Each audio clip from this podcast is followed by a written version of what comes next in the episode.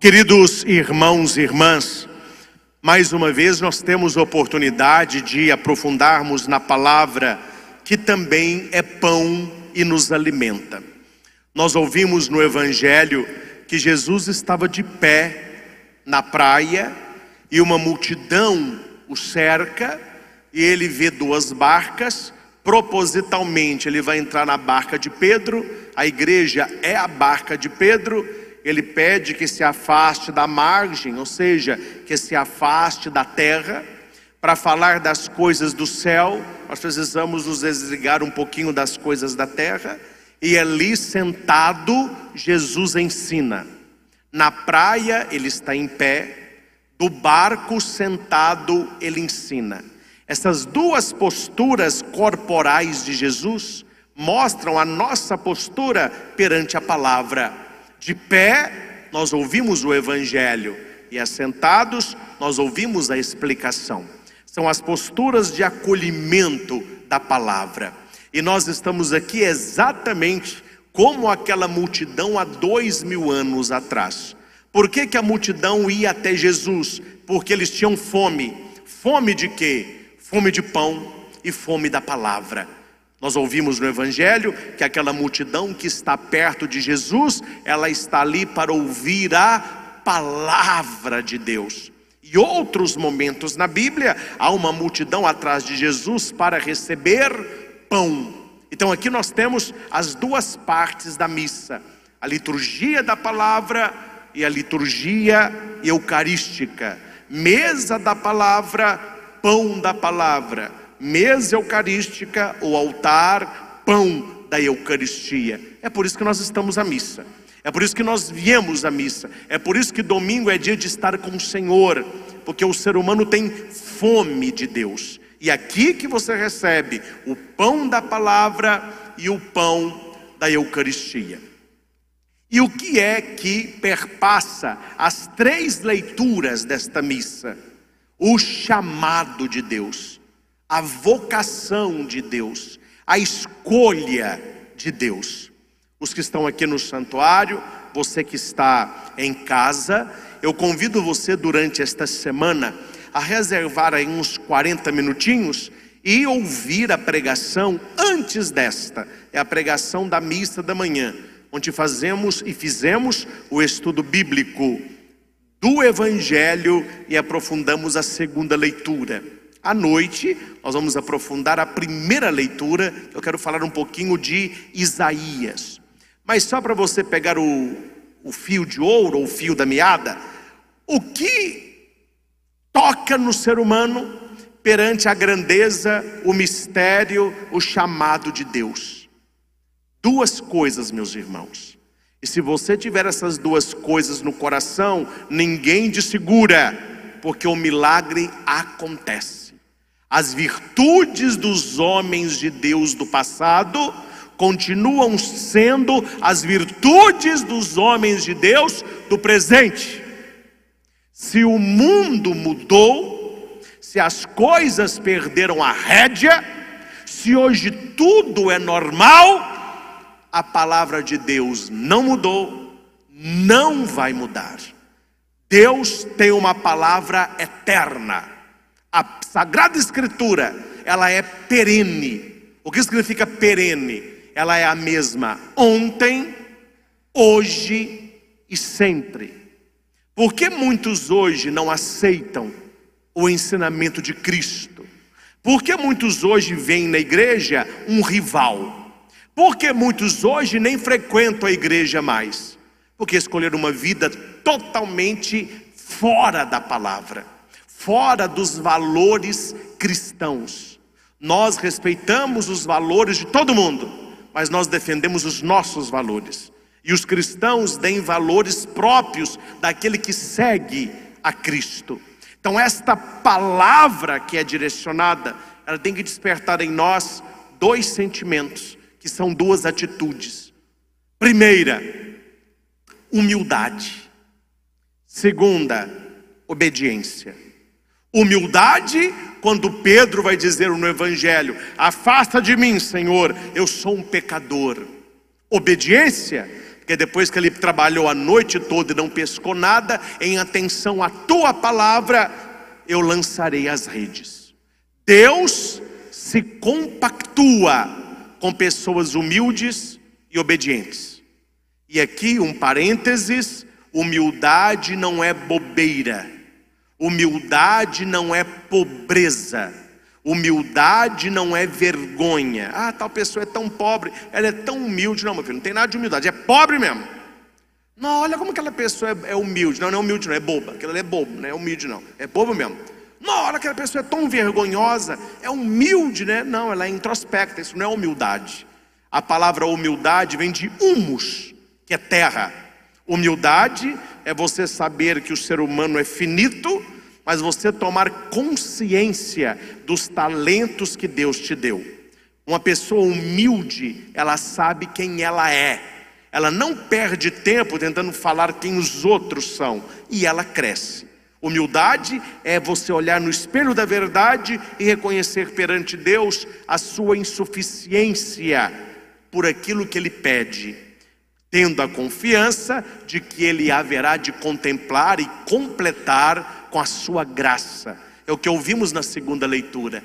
Paulo vai dizer: Olha, eu não sou digno de ser chamado apóstolo, eu sou como se fosse um abortivo.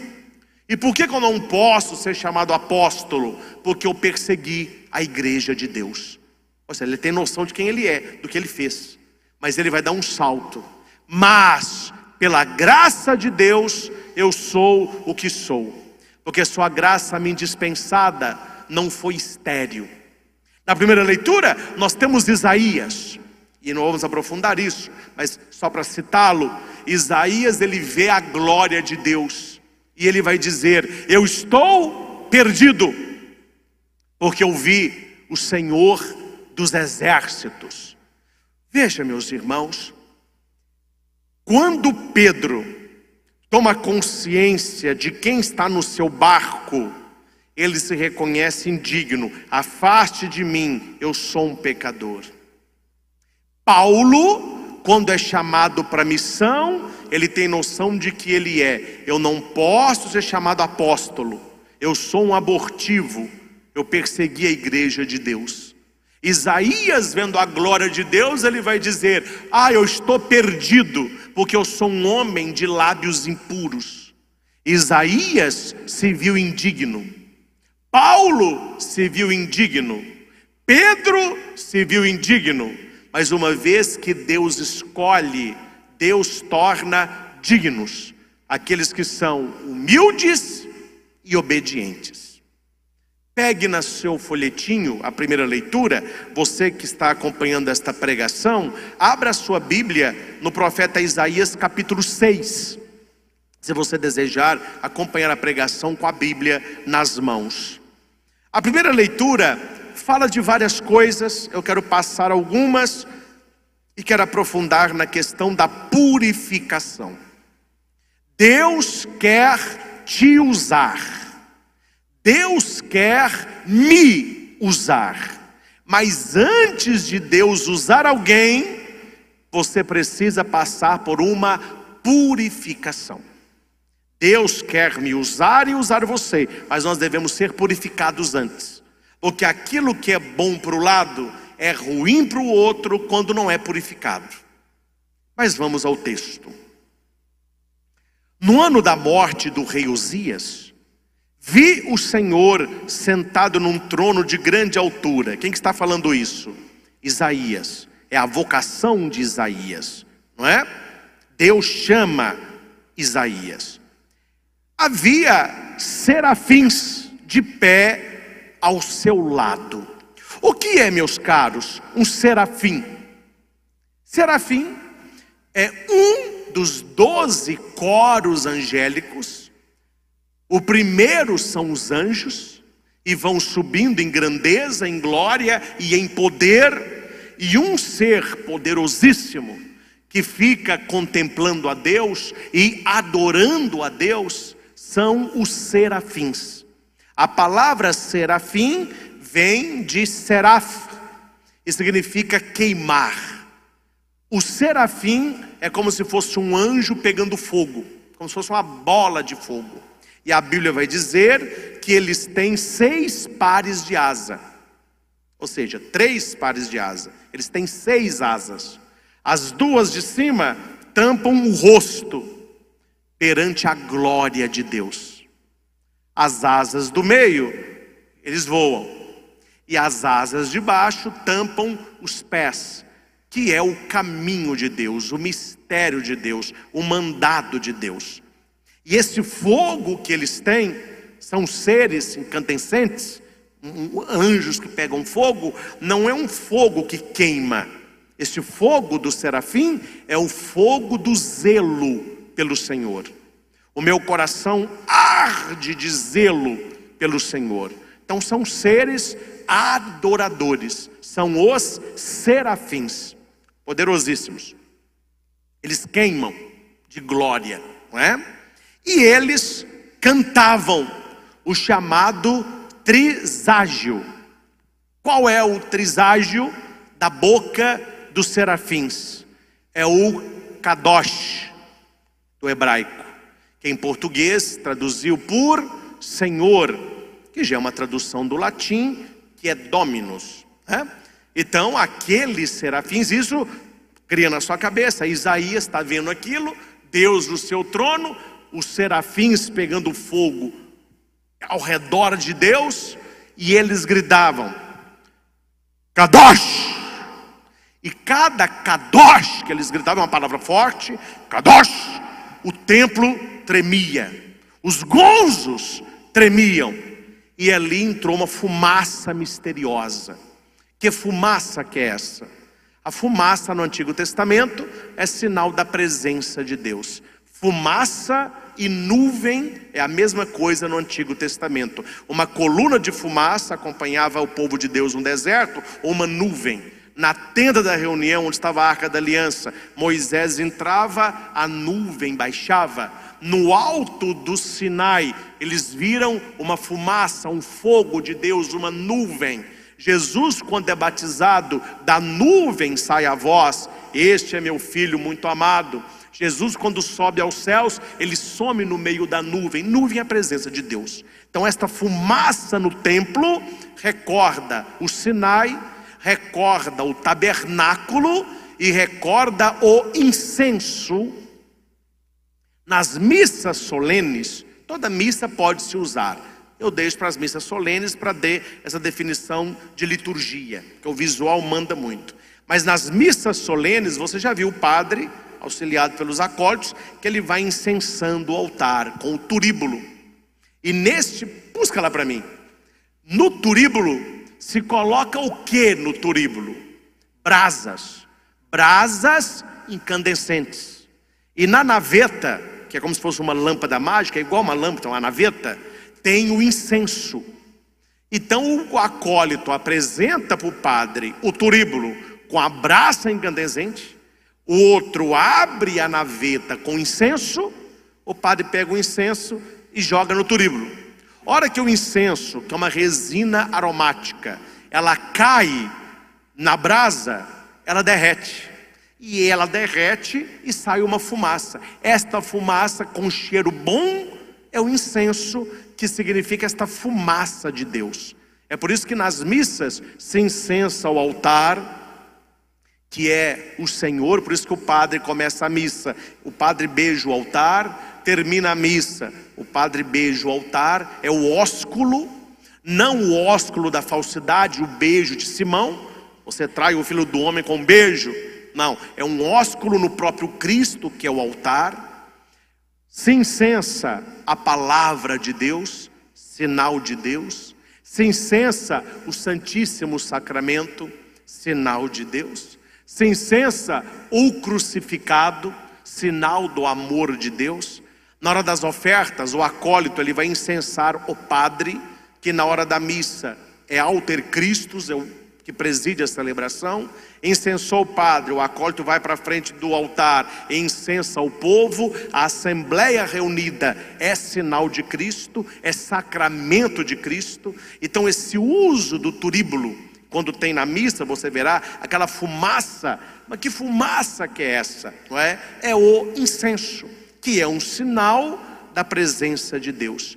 No templo de Jerusalém havia um, um tacho, um tabuleiro grande, com brasas dia e noite. E de tempo em tempos, o sacerdote pegava uma pá de incenso e jogava lá. É aquela fumaça do templo, só para vocês conhecerem, né? Então, este utensílio aqui, ó, se chama turíbulo. Se usa nas missas solenes, é dentro dele que se coloca o incenso. Se abre aqui, né, tem uma cordinha. É? A hora que se abre, aqui dentro tem carvão, não é? se coloca o incenso, isso aqui é que se chama naveta, não é? E a naveta é cheia de incenso, é um grão aromático né, amassa um pouquinho para ficar grão e um pó, e durante a missa se incensa. Então, esse gesto, né, o padre vai fazendo, isso aqui chama ducto, né? Gente chama insensação. Tem ductos triplos e ductos duplos. Aquilo que é pres... muito obrigado. Aquilo que é presença real, você incensa três de três. Aquilo que é sagrado, mas não é a presença real naquele momento, uma imagem, não é? o, o, o altar das ofertas, incensa dois de dois. Santíssimo Sacramento, sempre três de três. Presença real do Senhor no Santíssimo, presença real do Senhor na palavra. Só uma curiosidade, que talvez a gente nunca explicou isso, e as pessoas ficam, ah, eu fui à missa, o padre usou lá um defumador, parece, um, Parece que a bolsinha do padre está pegando fogo, tem uma piadinha assim, né? O pessoal não sabe essas coisas. Então eu estou contando para você entender que se chama turíbulo, tem brasas incandescentes, então esta fumaça, ela é bíblica. O queimar o incenso é o sinal da presença de Deus. Então, o templo encheu de fumaça. Até aí é uma teofania. Teós, fanos Fanos é manifestação, teós de Deus, manifestação de Deus. Serafins, fogo, fumaça, o próprio Deus. Quando Isaías, ele toma consciência disso tudo, ele vê ao mesmo tempo a glória de Deus, atenção nisso aqui, e ele vê ao mesmo tempo o pecado dele, a impureza dele. Atenção. Se você tem um caderninho, anote isso. E você anota na cabeça e no coração.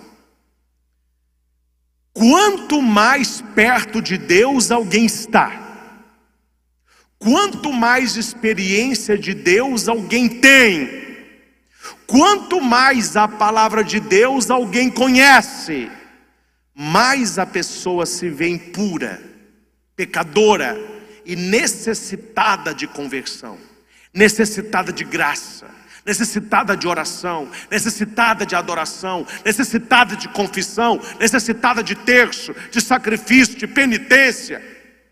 Quanto mais a pessoa está longe de Deus, menos pecado ela vê. Então tudo perde a questão da impureza, tudo vale. Por que, que o mundo de hoje, quando eu falo mundo, algumas pessoas não veem pecado em nada. Tudo hoje é normal, porque só se tem consciência do pecado quem está próximo da santidade. Eu só posso ver a presença da luz em mim, eu só posso ver as minhas sombras quando eu me aproximo da luz. Só existe sombra se tem luz. Não existe sombra nas trevas, me compreendem? Sim ou não? Chega na sua casa e apaga a luz tudo. Procura a sua sombra. Não existirá sombra aí. Agora, chega lá na sua rua, quem mora numa rua que tem uma subidinha assim, chega lá na sua rua às 17h30, 15 para 6, o sol se pondo, fica de costa para o sol e olha a sua sombra. Sua sombra fica do tamanho da rua, vai lá embaixo. Eu já fiz essa experiência no retiro. A gente estava no morro, o sol se pondo, a, gente, a, minha sombra tinha uns 15 metros, foi lá embaixo. Por que, que existe sombra? Porque existe luz. Então as pessoas só conseguem ver a própria sombra quando elas se aproximam da luz. Quem se afastou da luz e está na trevas, para ela não existe sombra. Aí é o segredo, esse é o fio da meada. Você tem que entender: quanto mais você conhecer a Deus, quanto mais você conhecer a palavra de Deus, quanto mais você contemplar a glória do Altíssimo, como Isaías, mais você verá: eu sou um pecador, o mundo está vivendo uma impiedade e eu preciso me purificar. Eu sou uma pessoa impura e Deus pode me purificar, porque você viu as suas sombras. Quem está longe de Deus, não há luz. Se não há luz, não há sombras. E nas trevas, tudo vale. É bonito entender isso, para você entender por que, que os homens de Deus se reconheceram pecadores. Isaías, ai de mim! Paulo, eu não posso nem ser chamado apóstolo, eu sou um abortivo. Pedro, afasta de mim, eu sou um pecador. Porque eles contemplaram a glória, eles estiveram perto da luz. Uma criancinha perguntou assim: Papai, que é, menino? Que tamanho que é Deus? Tamanho que é Deus, meu filho? Vem cá, senta no colo do papai. Olha lá em cima no céu. Está vendo aquele avião lá? Então, que tamanho que é aquele avião? Sim, ó. É. Amanhã nós vamos no aeroporto, viu, menininho? Tá bom, papai. E não, amanhã eu vou te responder. Vamos no aeroporto amanhã. De manhã o pai põe o menino no carro, morava perto do aeroporto, chegou lá aqueles Boeings enormes, aeroporto internacional, aqueles aviões de quatro turbinas gigantes. O pai falou assim: Olha ali, que tamanho que é o avião? Nu! Gigante, é bruto, é desse tamanho. Aí o pai falou: Entendeu? O tamanho de Deus depende da distância que estamos dele. Se você está longe de Deus, ele é desse tamanho. Mas se você está perto de Deus, ele é grandioso. Conta para os outros isso. Por que, que Deus tem sido pequeno na vida de muitos? Por que, que ninguém vê sombra em nada? Por que, que tudo, porque estão longe? E o que está longe diminui, o que está longe não tem luz, o que tem longe não está sombra. A primeira coisa que Isaías faz é o famoso ai de Isaías. Se vocês já escutaram isso, quem estuda a Bíblia estuda. Qual que é o ai de Isaías? Porque existe os ais de Jesus. Vocês lembram? Ai de vós que penduram fartos pesados nos ombros das pessoas. Ai de vós, sepulcros caiados. Ai de vós que cuida do copo fora. São os ais de Jesus. Aqui nós temos o ai de Isaías. E não é para o outro, é para ele. Ai de mim. Eu estou perdido. E aqui, meus caros, preste atenção que é o coração que eu quero refletir com você. Precisamos vigiar tudo na nossa vida. E precisamos estar atentos às pessoas que entram na nossa vida. As pessoas que entram na sua casa. Se você quiser conhecer alguém de verdade, dê tempo para esta pessoa e puxa a língua dela. Quando Paulo fala mal de Pedro, você conhece muito mais Paulo do que Pedro. Entendem a frase, sim ou não? Se A está falando mal de B, você vai conhecer muito mais o A do que B. Isaías, hora que ele vê a glória de Deus, o que ele podia ter falado? Oh meu Deus, eu tenho uma vida impura. Ah meu Deus, eu tenho um coração impuro. Ai meu Deus, eu tenho olhos impuros puros. Oh meu Deus, o meu não, não, não, ele vai aonde? Ele vai no princípio de toda desgraça, que é a chamada língua. O problema está sempre debaixo do nosso nariz. Eu sou um homem impuro, sou apenas um homem de lábios impuros. Ele sabe muito bem que a palavra tem poder de criar a realidade. Se você não descobriu isso, viva isso daqui para frente. Deus cria o mundo pelo poder da palavra. Você cria o seu mundo pelo poder da sua palavra.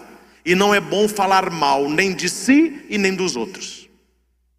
Não é só não falar mal dos outros, é também não falar mal de você. Há pessoas que têm uma boca negativa, uma boca que profetiza desgraça para a própria pessoa, a boca limitante. Ah, porque para mim é tudo mais difícil. Para mim nada dá certo. Ah, eu sou uma pessoa feia. Eu não dou conta. Eu não aprendo. Ah, eu não vou passar. Eu não consigo tirar carteira. Todo mundo me trai. Todo mundo ri de mim. Eu não tenho dinheiro. Eu não tenho saúde. Por que, que a pessoa tem uma vida tão difícil? Porque ela vai criando a realidade com o poder da palavra. E segundo, cuidado com aquilo que anda saindo da sua boca, porque numa boca que glorifica a Deus, não pode amaldiçoar os homens. Uma boca que glorifica a Deus não pode amaldiçoar os homens. Tem gente que fala e mata sem pôr a mão. É uma língua que eu falo assim: olha, filho, eu não falo não, senão a gente queima, né? Mas eu falo assim: olha, você reza, porque o dia que você morrer, o seu corpo vai subir, mas a sua língua vai descer, meu filho. Essa sua língua não cabe no céu. Tem um santo que pediu para Deus para ele ver o inferno, e no sonho ele viu o inferno. Um lugar escuro, como se fosse um castelo, quase pegando fogo, aquele auê todo. Ele falou: mas que sofrimento, que sofrimento. A hora que ele olha do castelo sai um tapete vermelhinho. Ele falou assim: mas que coisa, tudo aqui é muito feio, mas o tapete de primeira qualidade. Um tapete persa, vermelho, bonito. Aí ele começa a andar no tapete, tapete sedoso. Aí chegou um anjo e falou com ele assim: abaixa e olha de que é, que é feito o tapete. Quando ele abaixa e puxa, vem na mão dele uma língua. O tapete era todo de língua. Aí ele perguntou assim: Mas o que, que é isso? Falou: Olha, foram a pessoa que morreu e foram para o céu, mas a língua só coube no inferno. É uma história. Mas para você entender que nós devemos vigiar a nossa língua. Gente, toda língua fofoqueira procura um ouvido desocupado. Se tem quem fala, é porque tem quem ouve. Se as pessoas não ficassem ouvindo mimimi por aí, não haveria tanta boca falando, pois não haveriam ouvidos ouvindo. Não seja bobo. Não vou falar inocente, não, é bobo mesmo. Uma pessoa que só chega para você para falar mal de alguém, ela chegará para alguém para falar mal de quem? De você. Então, cuidado com pessoas que não sabem conversar não ter um assunto legal, falando de coisas construtivas, falando de ideias, falando de sonhos, falando de sentimentos. Tem gente que só sabe falar de pessoas. E um conselho de padre para você. Pode falar que fui eu que disse. Afaste de pessoas que falam demais. Quando eu falo falar demais, não é alguém que comunica demais. Então vocês vão se afastar de mim, porque eu não falo pouco, né? e padre, ó. Vai, vai, vai longe. Se eu começar a falar, não para. Não é a comunicação. Gente que fala o que não constrói. Me desculpe a franqueza, viu? Toda família tem o que leva e traz. A minha tem, a sua também tem. Pessoa vai numa casa, comenta uma coisa, vai na outra, comenta outra, vai na outra, comenta outra. A hora você vê a confusão armada, a pessoa sai como o quê? Vítima. Ela nunca assume. Eu não falei por mal, eu falei para ajudar. Hum, sua boca.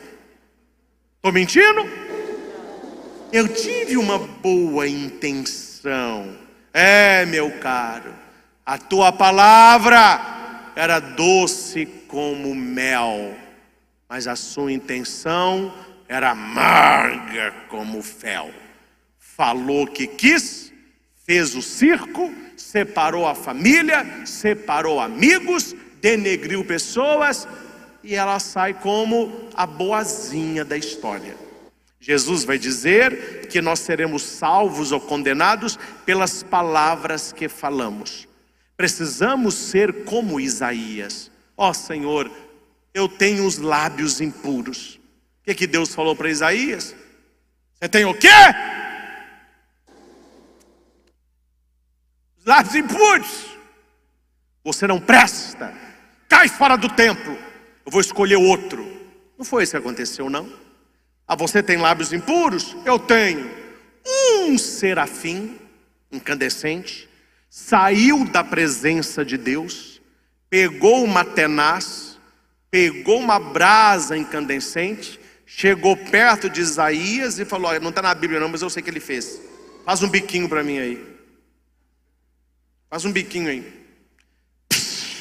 Deu uma sapecada na boca de Isaías com a brasa. Isaías, ui, essa doeu, hein? Aí Deus falou: Seu pecado foi perdoado e sua culpa removida. Olha que bonito. Deus aceita a confissão de Isaías. Quando Pedro fala para Jesus: Afasta de mim, eu sou um pecador. Ah, você é um pecador, então pula do barco. Deixa eu arrumar um outro pescador. Não tenha medo, eu farei de você pescador de homens. Paulo, eu não posso ser um apóstolo, eu sou um abortivo, eu persegui a igreja de Deus. Que, que Paulo vai ouvir da boca do próprio Deus? Vai evangelizar, um dos maiores missionários que nós conhecemos. Não sei se você já foi, quando você for na Praça de São Pedro, sempre tem uma imagem, quando eu vejo, mexe muito comigo. Eu gosto até de ir sozinho e rezar um pouquinho. Difícil, né? Mas algumas vezes eu levanto mais cedo, o pessoal está dormindo ainda, está ainda começando a amanhecer. Eu vou lá para a Praça de São Pedro, Vaticano, tem a troca da guarda, que é muito bonita, né? Os guardas, tem quase ninguém. Eu vejo São Pedro, tadinho, São Pedro, fica com raiva de mim não. Rezo para ele, mas eu fico babando em São Paulo. Uma imagem enorme. Ele, um homem forte, segurando uma Bíblia, e do outro lado uma espada que vai debaixo do braço até o chão, uma lâmina grande. E ele está ali, mostrando que de um assassino, Deus fez um pregador. De um perseguidor, Deus fez um perseguido. Aquele que tinha ódio da igreja foi um dos maiores pregadores que a história conheceu. Por quê? Deus muda as pessoas. Deus mudou Isaías, Deus mudou Paulo, Deus mudou Pedro e Ele pode mudar a nós também. Ele pode mudar você também. Não pense nunca que Deus vai te rejeitar pelo teu pecado. Ah, mas eu sou impuro, eu não posso ir à missa, eu não posso comungar, a minha vida é toda suja. Ai de mim! Deus vai te purificar. Deus vai purificar o teu coração, purificar a tua alma, purificar a tua vida, para que você possa servi-lo. E qual que é a beleza da primeira leitura? Aí Deus pergunta: Quem nós enviaremos? Isaías, eis-me aqui, envia-me. Aquele que se considerava impuro, ele assume a missão de profeta. Deus sabe restaurar uma obra estragada. Nós somos obras estragadas. Deus nos fez perfeito, o pecado nos estragou. Deus pode nos restaurar. Deus pode nos refazer e Deus quer nos usar. Mas antes disso, nós precisamos nos deixar purificar. Eu não desejo coisas ruins para os outros, não é possível também, né? Um padre deseja coisa ruim para o outro, mas que eu faço umas orações quentes, eu faço. Senhor,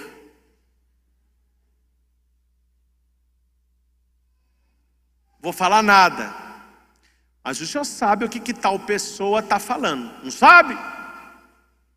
Que essa noite ela seja visitada por um serafim, com um abraço na tenaz, não para castigar, mas para purificar. Gente, numa linguagem real, hoje, fique na arquibancada da vida, olhando o fim da história de quem fala demais nunca é um final feliz. A pessoa está plantando para colher, minha avó falava: fala de manhã e paga de tarde, planta de manhã e colhe de tarde. E tem gente que eu vou te contar, a língua não sabe ficar quieta. É um músculo mais pesado do corpo. A pessoa não consegue segurar. E ela não vê que uma língua faladora, uma língua fofoqueira, uma língua que comenta tudo, que fala de tudo e comenta de todos, essa língua trava a vida da pessoa. Ela poderia ter uma vida muito melhor uma vida muito mais abençoada, uma vida muito mais enriquecedora, nutritiva e nutridora. E por que ela não tem? Porque a língua está atrapalhando o relacionamento com Deus. Isaías não foi pobre nada. Primeira coisa que Isaías falou com Deus: Eu tenho um lábio impuro, eu tenho uma boca impura. Deus o purificou. Então aqui essa semana nós possamos pensar nisso. Como anda a minha boca? O que anda saindo da minha boca? Pensa na sua família, pensa no seu trabalho, pensa na sua turma da escola ou da faculdade. Quando reúne aquela turminha, não tem sempre uma turminha reunida? Rindo. o que, que é o assunto ali? É um assunto que Cristo poderia participar, é um assunto que edifica, é um assunto que faz crescer, é um assunto que alimenta. O que anda saindo da nossa boca? Segunda questão das duas. As pessoas que chegam até você, elas trazem o que para você? Alimento ou lavagem? As bocas que falam com você, são bocas de bênção ou bocas de maldição? São bocas que falam de ideias, de projetos, de sentimentos, ou são bocas que falam de pessoas? E finalizo com pensamento. Não interessa se é verdade, acima disso, a caridade. Ah, padre, eu falo porque foi mesmo. Aconteceu isso. Meu filho, tá bom. Para que ficar falando? Para que ficar denegrindo o outro? Para que ficar tentando diminuir o outro? Passou, passou. Estava na sua vida, não está mais. Toca a tua vida, deixa a pessoa tocar dela. Se não pode falar bem, não fale mal. Isso tudo você está semeando para você. Quem semeia bênção, bênção colherá. Quem semeia verdade, verdade colherá. Quem semeia caridade, caridade colherá. É interessante. Se você conhece gente assim, a pessoa fala, fala, fala, fala, fala, fala, ela só está levando, e ela não vê que é porque ela não cala a boca. A pessoa só leva e ela não vê que é porque a língua dela não fica quieta. E aqui, meus caros, um conselho apenas. Vamos colocar as nossas línguas em oração. A língua mais perto é a minha aqui, né? Eu vou cuidar da minha, cuide da tua. Vamos colocar as nossas línguas em oração, porque o contexto que nós vivemos é um contexto difícil. Há uma tradução bíblica que Isaías vai dizer assim: Eu vivo no meio de um povo impuro e por isso eu tenho lábios impuros. É muito difícil você ter uma língua tomada, uma língua tomada pelo Espírito, se você vive no meio de gente linguaruda. A tendência é sempre a gente comentar. Não é que nós somos pessoas ruins, mas a pessoa chega com um comentário, a gente é muito curioso. Ah, mas como que foi? O que aconteceu? Então nós temos que rezar. Meu Deus, coloca um freio na minha boca.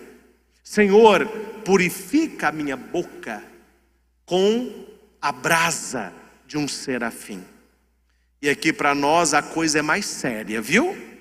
Eu não vou amenizar, não, a coisa é mais séria. Isaías teve a sua língua purificada por uma brasa. Pegou uma tenaz. Agora me respondam, senhores e senhoras. O que vale mais? Uma brasa na nossa boca ou a Santíssima Eucaristia que a gente recebe em cada missa? O que tem mais poder para nos purificar? Um carvão incandescente ou o corpo de Cristo na hóstia consagrada? E daqui a pouco, na maioria das línguas aqui, inclusive na minha, estará o corpo de Cristo. Então, toda vez que você comungar, toda vez que você pegar a hóstia sagrada e colocar na sua boca, peça: Senhor, purifica a minha língua e apaga o meu pecado. Assim como o serafim purificou a boca de Isaías com a brasa, como que hoje Deus purifica as nossas bocas com a Eucaristia. Com a Eucaristia. Permitamos viver essa realidade. Permita-se hoje, na hora da comunhão, quando você receber a hóstia sagrada e colocar na sua boca, peça a Deus, Senhor, purifica a minha boca. E aqui, meus caros, falar uma verdade rasgada para vocês. Se os outros falam, se os outros comentam, se os outros criticam, deixa eles para lá. Sua alma, sua palma. Quem fala prestará conta pelas palavras. Que chegue a você mas que não continue depois de você. E que possamos pensar: a minha boca tem sido manancial de graça, minha boca tem sido manancial de bênção. Eu tenho abençoado com palavras as pessoas ao meu redor. Quando chega a mim uma pessoa triste, eu consigo com a minha palavra alegrá-la.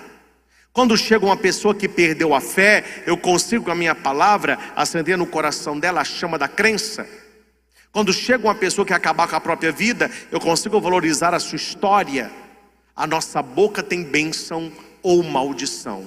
É impossível sair da mesma boca, da mesma fonte, água salgada e água doce. É preciso tomar partido, é preciso escolher o lado, que nós possamos ter uma boca como do profeta Isaías, tocada pela glória de Deus para que possamos hoje, com anjos e santos, repetir o que ele ouviu da boca do serafim: Santo, Santo, Santo, Senhor Deus do universo, os céus e a terra proclamam a vossa glória. Hosana nas alturas. Bendito que vem em nome do Senhor. Hosana nas alturas. Lembrou? O santo da missa Naquela hora da missa, os serafins estão presentes. A gente não vê, mas tem muito anjo nesse lugar. E eles cantam a glória de Deus. E nós somos chamados a cantar também o Kadosh. Kadosh, que é o santo, não mais para tremer a igreja e os gonzos, mas para sacudir o inferno. Deus quer usar você. Deus quer abençoar você. Deus quer fazer de você profeta das nações. Mas enquanto, meu filho, a sua boca não for purificada, enquanto a sua língua não for purificada, enquanto o nosso prazer está em falar dos outros, em denegrir os outros, em fofocar dos outros, nós seremos espectadores da graça e não seremos canais dela. Saiamos dessa atitude passiva e nos coloquemos nas mãos de Deus. E a cada missa que participarmos, e a cada Eucaristia que recebemos, o corpo de Cristo tocou a minha língua, tocou a minha boca. Minha culpa foi removida, o meu pecado foi perdoado. Que Nossa Senhora nos ajude nesta caminhada a falar menos e a guardar as coisas e refleti-las no coração. Nossa Senhora do Silêncio, silenciai-nos. Louvado seja nosso Senhor Jesus Cristo. Para sempre seja, seja louvado. louvado. Você que está conosco pelos canais no YouTube, escreva aí agora. A minha boca é canal de bênção. Todos vai escrevendo aí. Eu sei que é muita gente, deixa subir as mensagens. A minha boca é canal de bênção.